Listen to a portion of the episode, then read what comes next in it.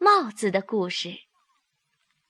夏天，太阳好厉害，小象热得满头大汗。他看到小狗戴着遮阳帽，心想：我也戴上一顶帽子，就凉快多了。于是，小象来到小狼狗开的帽子店前，说：“小狼狗，给我选帽子吧。”小狼狗对小象左看右看，这么大尺寸的帽子是没的呀。小象只好无精打采的走了。半路上，他看到小灰狗在洗衣服，他的洗衣盆不正好是一顶帽子吗？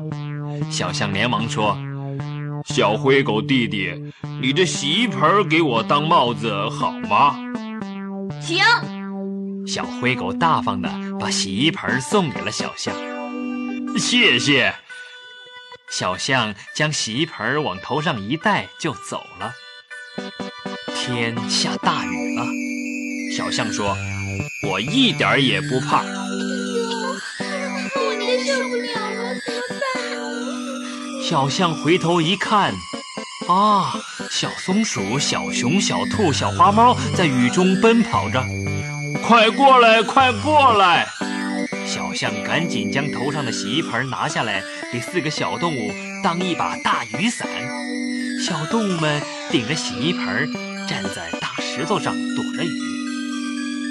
雨越下越大了，地上的积水越来越深，要淹没大石头了。小动物们又惊慌起来。嗯，别怕。小象将洗衣盆翻了过来，叫小动物们盛在里面。小象推着洗衣盆，像推着一只小船一样。这时雨停了，太阳公公也露了脸。小动物们在洗衣盆中高兴地唱起了歌。